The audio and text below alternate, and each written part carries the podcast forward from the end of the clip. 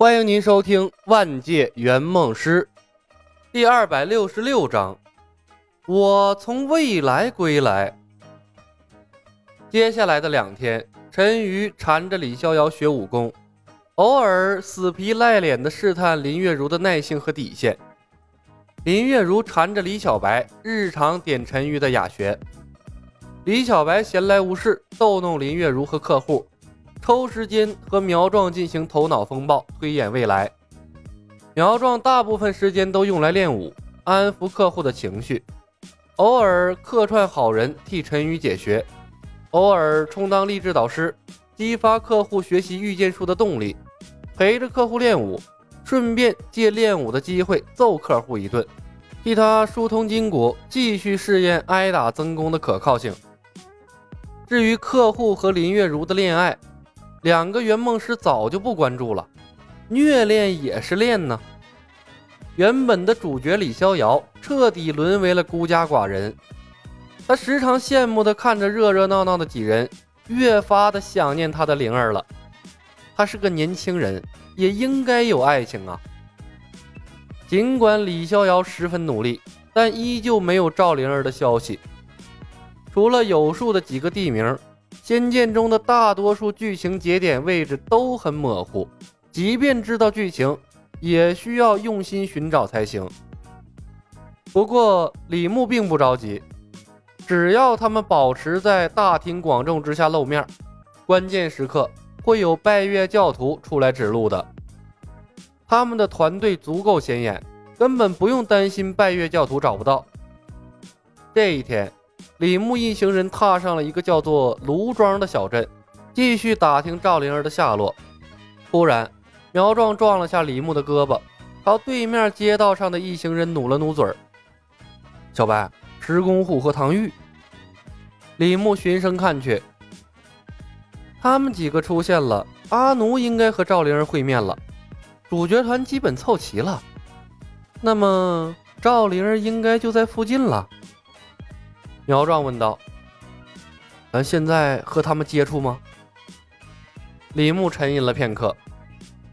按照原计划，我去和石公虎他们接触，你带着李逍遥他们去找蛇妖。我们的出现必然会导致一些不可预知的变化。这次主要验证，有了我们的加入之后，拜月教主还会不会按照剧情中的一样引导李逍遥成长？苗壮点头。李牧从怀里摸出了一把血菩提，递给了苗壮。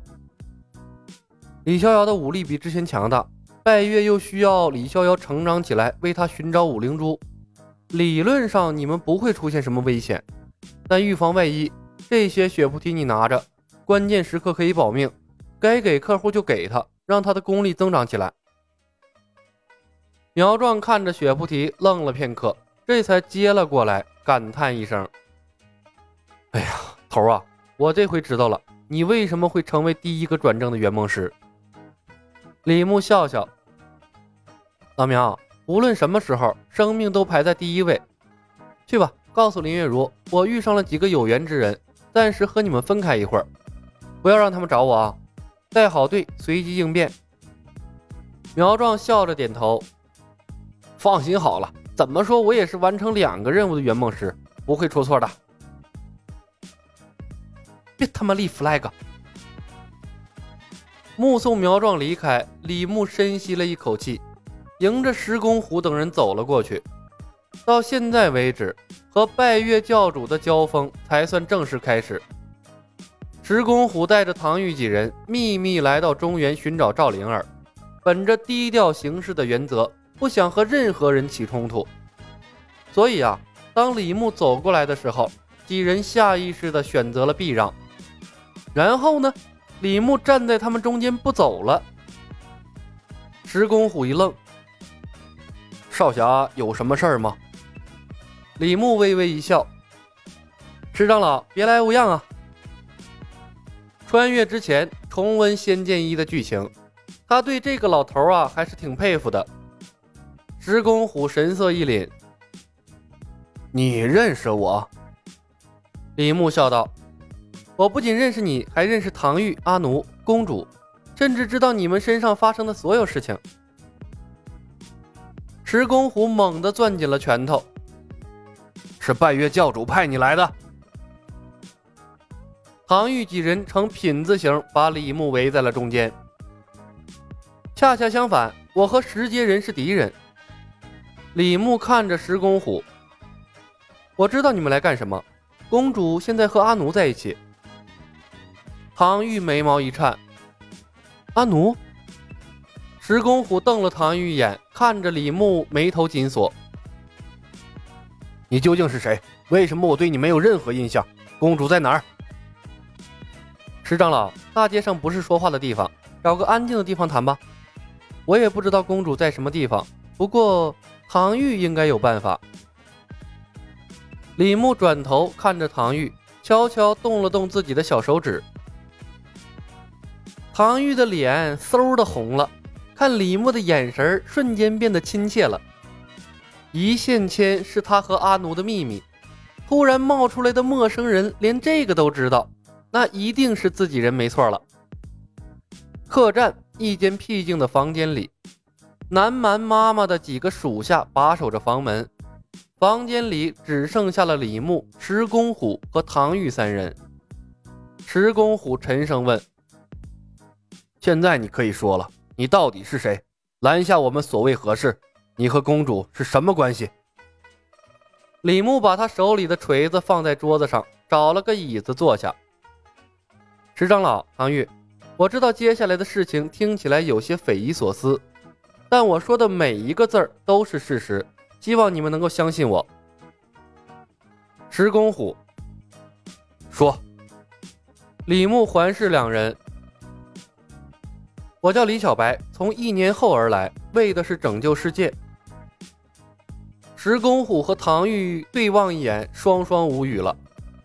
两人看李牧的眼神顿时不对了。石公虎黑着脸：“我不知道你从什么地方得到了我们的消息，但你找错消遣对象了。我知道你们不信，但我会一步步验证给你们看的。